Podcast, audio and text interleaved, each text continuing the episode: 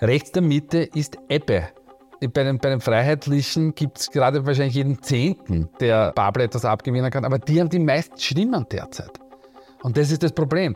Und bei der ÖVP ist es jeder zweite bis dritte, der mit Babler mehr oder weniger was anfangen kann. Also das heißt, und ich bleibe dabei, wenn ich Wahlen gewinnen will, muss ich Mitte-Rechtswähler abholen. Profil Podcast Liebe Hörerinnen, liebe Hörer, herzlich willkommen zum Profil-Podcast mit Meinungsforscher Peter Haig. Guten Tag, Herr Haig. Schönen guten Tag, Herr Dulle. Mein Name ist Philipp Dulle und wir sprechen heute über die Sonntags- und Kanzlerfrage im Juni und natürlich, das muss heute sein, über den neuen SPÖ-Vorsitzenden Andreas Babler. Herr Haig, nach diesen turbulenten Tagen und Wochen für die SPÖ und mit dem neuen Parteichef kommt die SPÖ in der aktuellen Sonntagsfrage auf 20 Prozent, landet auf dem dritten Platz hinter den Freiheitlichen und hinter der ÖVP und verliert auch noch drei Prozentpunkte. Ich habe mir, wo ich das gesehen habe, das zuerst gedacht, das war irgendwie überra also ist überraschend. Auf der anderen Seite, wenn man sich die Turbulenzen anschaut, wieder nicht. Wie sehen Sie das? Äh, naja, ich sehe es so, wie es die Zahlen sind. Ähm, äh, es, es, ist nun mal bei 20 Prozent. Im Übrigen hat äh, Andreas Babler in seiner ersten Reden als designierter Parteichef schon letzte Woche gesagt, dass er sich Ähnliches erwartet. Äh, sogar, dass man unter 20 Prozent fällt. Da ist er natürlich auch schon politischer Profi genug. Wollte gerade sagen. Äh, das erstens das, das, Thema abzufangen und zweitens, wenn man besser liegt, na, dann, dann sieht man, dass man besser liegt.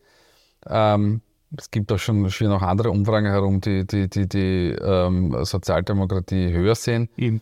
Das glaube ich derzeit ehrlich gesagt nicht. Unsere Zahlen sind doch sehr, sehr eindeutig. Wir haben keine, fast keine Schwankungen drin mhm. in den unterschiedlichen Gewichtungsschritten. Es schaut grundsätzlich sehr, sehr stabil aus. Ähm, und äh, wir haben natürlich bei der SPÖ zwei Komponenten, die jetzt zusammenspielen. Die eine Komponente ist dieser Pannen, Pech und Pleiten ähm, Parteitag der natürlich alles andere als ähm, eine Schubwirkung für die, für die SPÖ hat. Und auf der anderen Seite haben wir jetzt einen, einen neuen ähm, Parteichef, der sich mit seinem Team auch erst finden muss und dem schon ein ordentlicher Gegenwind ähm, ent, entgegenweht.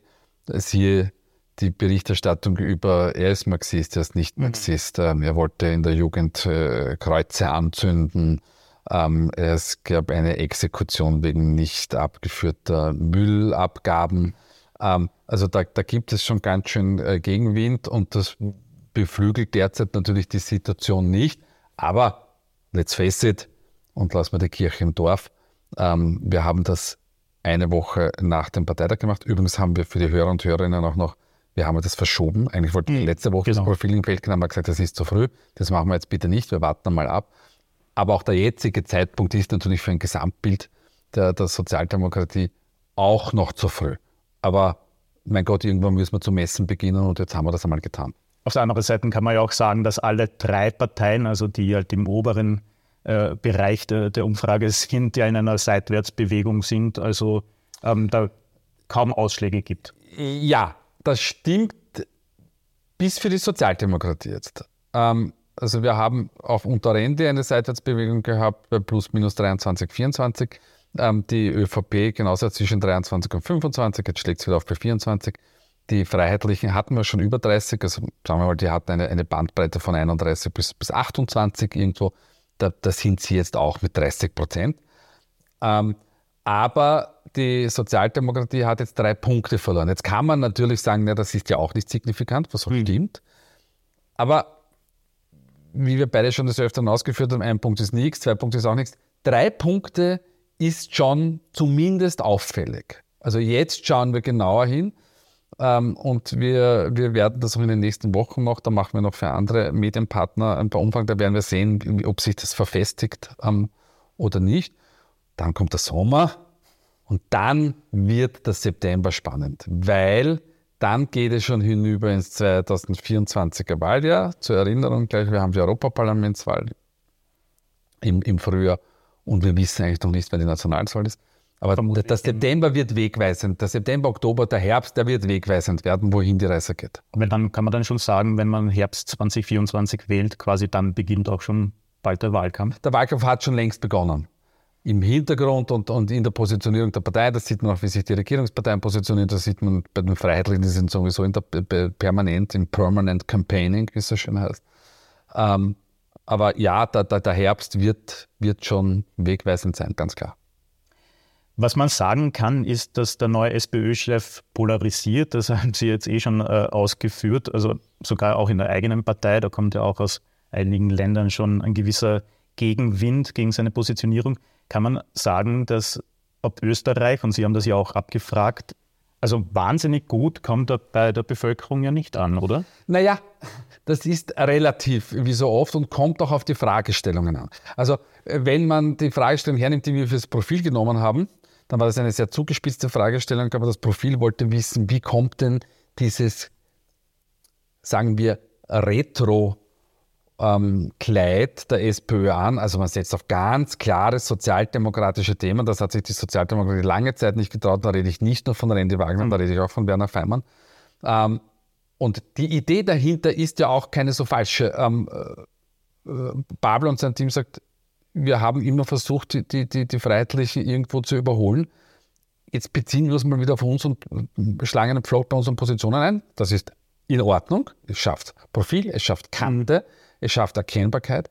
Aber er ist da durchaus, das haben wir auch schon für, für andere Kollegen für ATV letzte Woche abgetestet, aber er wird von der Wählerschaft sehr stark nach links verordnet. Mhm. Jetzt hat er dort das Problem, dass er dort nicht allein ist, weil der Herbert Kickl steht auch sehr weit rechts, aber der ist dort alleine. Mhm. Der sahnt die Menge dort ab. Aber auf der anderen Seite hat äh, Babler, äh, Kogler und die Grünen und eine mh, hm, zwischenzeitlich wieder erstarkte kommunistische Partei, da können wir auch noch kurz drüber reden. So, ähm, jetzt hat, schafft das eben diese Aufmerksamkeit. Und was wir für Profile abgetestet haben, war eine, eine, eine Fragestellung mit einer Zweierpolarisierung. Das heißt, auf der einen Seite, mich spricht das an, dass sich die Sozialdemokratie ihrer sozialen Wurzel besinnt. Und auf der anderen Seite haben wir gehabt, das spricht mich nicht an, weil das ist mir zu viel Klassenkampf, mhm. sozialer Klassenkampf, haben wir gesagt. Und da sieht man, 30 Prozent sagen, das spricht mich an, 40 Prozent sagen, das spricht mich nicht und der Rest sagt, kann ich nicht beurteilen. Mhm. Aber man sieht schon, aha, Babler ist da, Babler ist erkennbar. Wir haben auch andere Umfragedaten, wo man sieht, seine Bekanntheit ist natürlich gestiegen. Ähm, er, äh, er, seine, seine Imagewerte sind auch in der Tendenz, äh, verbessern sich. Also da tut sich was. Aber die Frage ist, kommt er über seine Kernwählerschaft oder über die sozialdemokratische oder linke Kernwählerschaft hinaus? Weil nur dann gewinne ich eine Wahl. Und das ist derzeit nicht erkennbar. Das ist ja auch die Frage, die in den letzten Tagen oft diskutiert wurde, weil mit sagen wir, rechtspopulistischen Parteien, das, das äh, sind wir jetzt gewohnt, äh, das, das wird seit Jahrzehnten in Österreich diskutiert. Aber dieser durchaus linkspopulistische Ansatz von Andreas Babler, der ist jetzt wieder relativ neu. Ist Österreich vielleicht noch nicht bereit Na. dafür oder ging dieser Switch vielleicht auch zu schnell jetzt? Ich möchte dann da hineingrätschen. Ähm, Sehr gerne. Äh, äh, und zwar das mit dem Populismus. So, kurzer Exkurs. Woher kommt das? Es gab populistische Parteien Ende des 19. Jahrhunderts in den USA. Das waren radikaldemokratische Parteien. Radikaldemokratisch heißt, der Wähler und die Wählerin soll alles bestimmen. Also Sheriff, Staatsanwälte, was auch, was auch immer. Und die, die, staatliche Regierung, die soll bitte ganz klein gehalten werden und, und soll bitte nur das Allerwichtigste machen daher kommt dieser Begriff Populismus, weil man sich auf das Volk berufen hat. Also es war radikal-demokratisch. Der Populismus von heute, den muss man schon unterscheiden. Es gibt einen Populismus, der ist ein Opportunismus mhm. und der wechselt sofort die Position, egal wie der politische oder ideologische Hintergrund aussieht. Schlag nach bei Herbert Kickl. Mhm. Ich bin in der Corona-Politik. Corona-Politik, klassisches Beispiel. Herbert Kickl geht dorthin, wo es feldfrei ist. Ja? Der Populismus eines äh, Andreas Babler hat, wenn Sie so wollen, ein ideologisches Fundament mhm. und auf das beruft er sich auf, auch ähm, und ist wahrscheinlich keine Wechselbäumchenstrategie. Und das macht den Unterschied zwischen beiden aus. Babler bringt jetzt nur Dinge zu Vorschein, die populär mhm. erscheinen, aber da würde ich aufpassen, weil äh, manches, was populär erscheint, kommt bei der Bevölkerung gar nicht so gut an. Ja? Also wir wissen zum Beispiel aus anderen Umfragen, dass die Menschen, äh, beim, wenn wir die Frage stellen, die Teuerung gehört abgefedert, koste es, was es wolle, da haben wir keine Mehrheit. Wo wir eine Mehrheit jetzt zum Beispiel haben, das ist bei der aktuellen Profilumfrage, ähm, da haben wir ja abgefragt, ähm, ich nehme Ihnen das jetzt gleich. Ja, sehr gerne. ähm, also ähm, da, da, haben wir abgetestet ähm, die äh, Erbschaftssteuer bei einer Million Vermögen oder bei einer Million Erbschaftssteuer. Und da haben wir eine Mehrheit, die dem zustimmt. Ähm, das wissen wir aber schon die längste Zeit, dass das so ist. Also das haben wir, weil die Gewerkschaften haben das ja schon aufgebracht. Das, das Thema ist ja seit Jahren da. Die Gewerkschaft und die SPÖ hat es auch immer wieder propagiert und keiner hat den Ohrwaschel gerührt. Und obwohl jetzt dort eine Mehrheit, wir haben sogar im, im Mitte-Rechtsmilieu Mehrheiten dafür, ein bisschen wackelige, aber es, es sind Mehrheiten. Ähm, das heißt aber noch lange nicht, dass mich die Menschen dann wählen. Und bei Babler haben wir das Thema, dass, dem, dass, dass die Menschen sagen, dem einen oder anderen Vorschlag, dem kann ich schon zustimmen und ich verstehe schon, was er will. Aber er ist ein Linker und das ist in Österreich mhm. immer ein, eine Problematik. Ja. Also der ist, ist ein Linker, ganz klar links, was immer die Menschen darunter verstehen. Ja. Und wenn der kommt, haben wir die Ausländer da. Mhm. Ähm, mhm. Und das, das wiegt halt wahnsinnig schwer, auch wenn er bei gewissen Themen Zustimmung bekommt. Und die Frage ist, wir das in der politischen Themensetzung ändern will.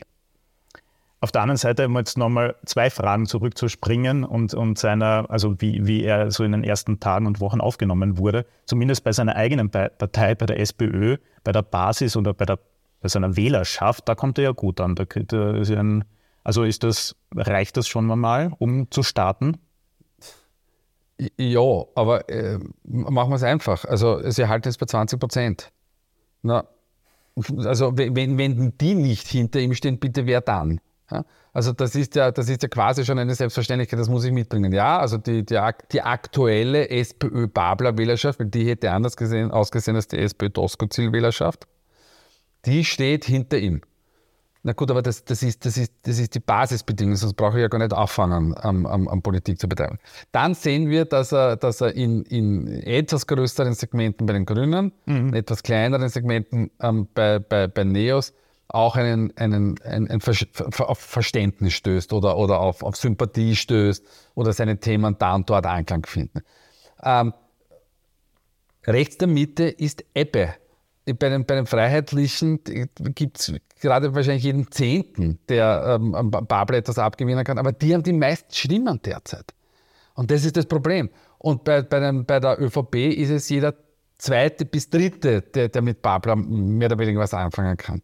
Also das heißt, und ich bleibe dabei, wenn ich Wahlen gewinnen will, muss ich Mitte-Rechtswähler abholen. Ich wiederhole mich, Rech links hat Babler eine viel größere Konkurrenz und dann reden wir noch gar nicht von Platzny und Co. Mhm. Währenddessen Kickl rechts überhaupt keine Konkurrenz hat, außer den Herrn Nehammer. Und das ist einfach ein Wettbewerbsvorteil für, für, für Kickl. Es, es nutzt nichts. Wir kann, ich weiß, derzeit läuft die Debatte und das ist super, der Babler ist zu neu und, und der, der positioniert die Themen anders. Das stimmt alles. Mhm aber er hat dort einfach mehr Konkurrenz. Und jetzt muss er diese Konkurrenz einmal abschöpfen und dann braucht er aber trotzdem noch zusätzliche Wähler. Also das, das wird eine Herkulesaufgabe. Hilft es ihm da auch nicht, und das haben Sie ja auch abgefragt, dass ein, aktuell eine Dreierkoalition aus SPÖ, Grünen und Neos beliebter wäre als. Na, vollkommen neppig. Be, be, ja, na, beliebter. Ja, aber beliebter bei 22 Prozent. Naja. Ja, noch dazu ab, in abnehmender äh, ähm, Folge. Genau, war im Februar. War Im Februar waren es auf 25, jetzt sind sie auf 22. Ja. Aber was, was war jetzt der Umkehrschluss? Auch natürlich ein bisschen angezogen durch die DOSCO-Zielansagen. Ja? Aber die Koalition aus ÖVP und Freiheitlichen von 13 auf 19 zugelegt. Und jetzt kommen wir in die Lagerkiste hinein. Das kann man wollen, mhm. aber dann muss ich wissen, dass ich mit diesem Lagerwahlkampf tatsächlich auch Mehrheiten hinter, hinter, hinter, mir, hinter, hinter mir versammeln kann. Und das ist derzeit schlicht und ergreifend nicht ersichtlich. Äh, und das wird, das, wird, das, das wird die große Herausforderung sein. Weil, was wir noch nicht gesagt haben, die KPÖ schlägt in genau. unserer Umfrage jetzt erstmalig bei 5% auf. Gut, das müssen die erst einmal nach Hause spielen. Hat das noch mit Salzburg jetzt zu tun? Na, das so, ja, ja, klar. Die, KPÖ hat jetzt Rückenwind bekommen mit der Steiermark, mit Salzburg. Ähm, wir fragen ab mit Spitzenkandidat Günter Hopfgarten, den kein Mensch kennt. Und trotzdem haben wir es 5%, die sagen, ja, das kann ich mir vorstellen. Sehr stabile Werte, sehr, sehr stabile Werte. Erinnern mich ein bisschen an unsere ersten Umfragen in Salzburg, wie wir dann Dankel schon bei 6% mhm. hatten. Wie gesagt, wenn es dann in einen Wahlkampf geht und äh, dann kommt die KPÖ auch in den Fokus, dann kommen die Medien und sagen, aber in eurem Programm steht das und das drinnen und, und dann äh, holt man den Spitzenkandidat hervor äh, und so weiter und so fort. Also da, da, da ist noch viel drinnen. Aber, aber trotzdem merkt man, dass es auf dieser Seite halt diese Konkurrenz gibt. Und das ist die Herausforderung. Ich weiß, ich wiederhole mich, aber es ist halt leider so. Ja, es ist ja die wir müssen über die FPÖ reden, die ist wieder auf dem ersten Platz gelandet bei 30 Prozent, ähm, ist auch mittlerweile in einer fast Zeitwärtsbewegung äh, auf sehr, sehr hohem Niveau. Ist da jetzt für Herbert Kickl noch mehr möglich? Ich würde sagen, die Freiheitliche Partei ist durchgebrochen. Und zwar durchgebrochen durch, durch ihre klassischen gläsernen Decken. Die Freiheitlichen haben sich verfestigt, sie haben sich festgesetzt, sie haben das Thema Teuerung gekapert, sie haben nicht nur mehr das, das Thema ähm, äh, Migration und Integration, sie haben ähm, eine, eine sehr gefestigte Community, was natürlich äh, das ähm, Anti-Corona-Momentum betrifft, was das Anti-Establishment äh, betrifft. Ähm, sie, haben, ähm, sie holen jene Wähler ab, die auch in der Ukraine-Krise ähm, jetzt eine andere Position vertreten, was ziemlich ident ist mit der Gruppe, die äh, gegen alle Covid-Maßnahmen waren. Aber sie haben sich sehr, sehr verfestigt. Äh, das ist das, das, das eine. Dann haben sie mittlerweile in Oberösterreich eine anerkannte Regierungsbeteiligung schon in der zweiten Legislaturperiode. Sie sind in Niederösterreich in der Regierung und haben dort mittlerweile gute Werte. Und Sie haben jetzt mit Swarzak in, in äh, Salzburg eigentlich die, die, ein bisschen ein Pendant so zu Heimbuchner in, in Oberösterreich. Die Freiheitlichen sind voll da. Sie stehen, wird manchen linken Hörern und Hörern nicht gefallen, sie stehen in der Mitte der Gesellschaft ähm, auch wenn die Partei und, und, und das Führungspersonal äh, weit rechts verortet wird, aber, aber die Menschen selbst sind konservative Menschen aber sind, sind bei, bei Gott keine Radikalen. Außerdem, wenn man 30 Prozent in der Bevölkerung hätte, die radikal wären, dann hätte man schon ein Problem. Ja. Ja. Also, sie sind, wie ich immer sage, sie sind jetzt durchgebrochen. Und das wird jetzt noch, ist jetzt noch die viel, viel größere Herausforderung für ÖVP und Sozialdemokraten, weil was heißt das? Das heißt, gewisse Wählergruppen nehmen keinen Unterschied mehr zwischen ähm, den Traditionsparteien, die Freiheitliche Partei ja Traditionspartei ist eigentlich, mhm. und, und, und den Freiheitlichen wahr. Und man hat immer gesagt, die sind die, die staatstragend sind. Und jetzt kommt wahrscheinlich Herbert Kickl und sagt, ne, aber Entschuldigung, wir sind in Oberösterreich, ist in Oberösterreich irgendetwas passiert, ist, ist die Welt dort untergegangen? Nein. Wir sind jetzt in Niederösterreich, mein Gott, ist dort bis dato was passiert? Den Herrn Balbhäusl kennt er schon länger alle. Ähm, und jetzt kommt die Marlene Swatzek, die ja die, die, die über, über in Salzburg natürlich, weil darüber hinaus ist wahrscheinlich weniger bekannt, aber auch jetzt als wenig radikale bekannt ist. Ja? So. Und das heißt, die Menschen schauen da drauf und sagen dann, naja, da hat er eigentlich recht. Und das macht es jetzt für, für äh, SPÖ und ÖVP so wahnsinnig schwer, den Gegenpol mhm. äh, herzustellen, zu sagen, ja, weil wir sind die, die staatstragend sind, wir hm. schauen auf den Staat und, und, und die Freiheitlichen nicht. Und das wird sehr schwer. Kommt zum nächsten Punkt. Aber ich, darf ich noch einmal ganz kurz einhaken, weil das war ja die große Diskussion auch äh, bei, bei Ihnen im Podcast die letzten Monate, wo immer die Frage war, okay, ist das jetzt quasi nur Protestwählerpotenzial, das Kickl da abschöpft? Also ist er, ich glaube, wir haben auch eine Folge so genannt, ist, ist Kickl und die FPÖ quasi der, der Hecht im Karpfenteich? Das sind sie natürlich noch immer. Aber nicht nur. Nein, oder? nicht, richtig, nicht nur. Also sie haben, sie haben sich in diesen Gruppen verfestigt, aber natürlich holen sie dieses, nennen wir es trotzdem, Anti-Establishment-Potenzial ab, begleiten aber mittlerweile im Staat Positionen, wo sie Verantwortung beweisen müssen. Mhm. Ähm, und schlag nach in Oberösterreich dort von der einen Wahl auf die nächste Wahl sogar zugelegt haben und dort auch näher an die ÖVP heranrücken. Ähm, das hat natürlich auch ein bisschen mit, mit einem, einem Wechsel in den letzten Jahrzehnten auch in der, in der österreichischen Gesellschaft und Bevölkerung zu tun.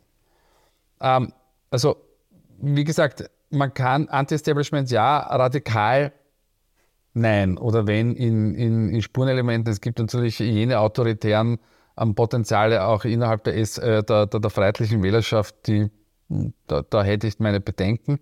Ähm, aber das ist nicht der Großteil der Wähler und Wählerinnen. Das, das ist vollkommen absurd und dieses, dieses äh, ähm, pflichtbewusste ähm, Protestieren gegen eine äh, Wahlbeteiligung, äh, gegen eine Regierungsbeteiligung wie jetzt in Salzburg wieder oder wie auch in, in Niederösterreich, wo der Herr Hinterhäuser, äh, künstlerischer Leiter der Salzburger Festspiele, der gesagt hat, dieses pflichtbewusste Protestieren seiner Künstlerkollegenschaft findet er mittlerweile ein bisschen abgedroschen und so nimmt es die Bevölkerung da draußen ja. auch wahr, wenn sie es überhaupt wahrnimmt. Mhm. Ja? Und wenn ich die, der Freiheitlichen Partei politisch begegnen möchte, dann muss ich sie thematisch und inhaltlich herfangen, aber nicht, nicht sagen, jetzt kommen die Faschisten. Das ist, das funktioniert, hat noch nie funktioniert, funktioniert mhm. heute noch viel, viel weniger. So, jetzt kommt aber zu dem Punkt, zu dem ich eigentlich noch kommen wollte. Bitte. Was wird die entscheidende Fragestellung sein ähm, äh, 2024? Hat sie was mit der, mit der ÖVP zu tun? Nein, die entscheidende Fragestellung wird, wird sein, wer kann Kanzler? Also in wen projiziert man das größte Vertrauen, dass er als Bundeskanzler, Beate Meidel-Reisinger wird nicht Bundeskanzlerin werden. Aus der, Entschuldigung, aber aus der aktuellen äh, Kanzlerfrage kann man das nicht da, wo, da wollte ich gerade hin. Da wollte ich gerade hin. Also, wir haben das wieder abgefragt und Babler landet wie Randy auf Platz 3. Also das heißt, er hat nicht dieses Momentum, das übrigens Christian Kern zum Beispiel hatte, wie er die SPÖ übernommen hatte, oder wie Sebastian Kurz die ÖVP übernommen hat. Das, das, dieses Momentum gibt es nicht. Und das gibt es auch nur einmal. Also entweder man hat es oder, oder, oder es ist weg. So, Babler hat es nicht, Babler muss sich auf die lange Reise machen. Mhm. Babler muss jetzt die Menschen mal wirklich überzeugen. Ähm, in der Kanzlerfrage haben wir, nee, haben wir zwei Punkte vor, vor, vor Kickel, also was nichts ist, aber auch der Abstand zu Babel ist nicht so groß. Die, was wir eh schon hundertmal besprochen haben, die, die, die, Werte aller Kandidaten und Kandidatinnen sind, sind überschaubar. Aber das ist ein Vorteil für Karl Nehammer. Mhm. Weil Nehammer wird sich wahrscheinlich in die Position begeben und sagen, naja, ganz ehrlich, Herbert Kickel, wollt ihr euch das vorstellen? Mhm. Und dann schwenkt er hinüber, das machen die dann natürlich, sagt er, und jetzt schwenke ich von ganz weit rechts auf ganz weit links und wollte zu dem Babler. Mhm. Und dann wird die ÖVP sagen, wir wissen schon, er ist kein Strahlekanzler, der Karl. Aber er ist berechenbar. Und das wird wahrscheinlich die Strategie der, der, der ÖVP sein. Die ÖVP wird, wird ziemlich sicher mit, mit so, so, etwas Ähnlichem hineingehen. Ja? Und dann wird schon den einen oder anderen Wähler geben aus diesen, äh, dieser Schnittmenge, dieser Schnittstelle der, der Mitte-Rechtswähler, die dann sagen, naja, vielleicht nehmen wir da den Karl Nehammer. Ja. ja. Und, und das wird eine der entscheidenden Fragen sein. Also das heißt, kommen wir zurück zu Babler, weil Kickel macht sein Ding. Ja? Ja. Ähm, aber Babler muss nicht nur den kernigen Sozialdemokraten geben, sondern muss der Bevölkerung auch vermitteln, ich weiß, wo es mit dieser Republik hingehen soll und ich habe eine Idee davon und ihr könnt mir vertrauen, dass ich das Steuer des Schiffs Österreich bei stürmischer See gut lenken und leiten kann. Mhm. Das war zum Beispiel der letzte Kanzler, der das, jetzt lassen wir Sebastian kurz mal weg, das wirklich verkörpert hat, war Wolfgang Schüssel. Mhm. Und er hatte keine guten Sympathiewerte. Aber wenn man die Menschen das gefragt hat, wem vertrauen sie am meisten, haben die Leute gesagt, nicht, ja. lieber doch der Schüssel. Mhm. Ja? Ähm, und eine ähnliche Strategie wird wahrscheinlich die ÖVP anlegen. Herr Heik, das war's äh, für diese no. Ausgabe schon. Wir sind sogar schon über der Zeit. Vielen Dank für diese Analyse. Es war super. Ja, vielen Dank. Und wir sehen uns, ah nein, wir hören uns übrigens für die, für die Hörer und Hörerinnen erst im September wieder. Dann wünsche ich jetzt schon einen schönen Sommer und Sie haben es gesagt, September, Oktober werden die Zeichen für 2024 gestellt. Wir freuen uns. Danke. Dankeschön und schönen Sommer.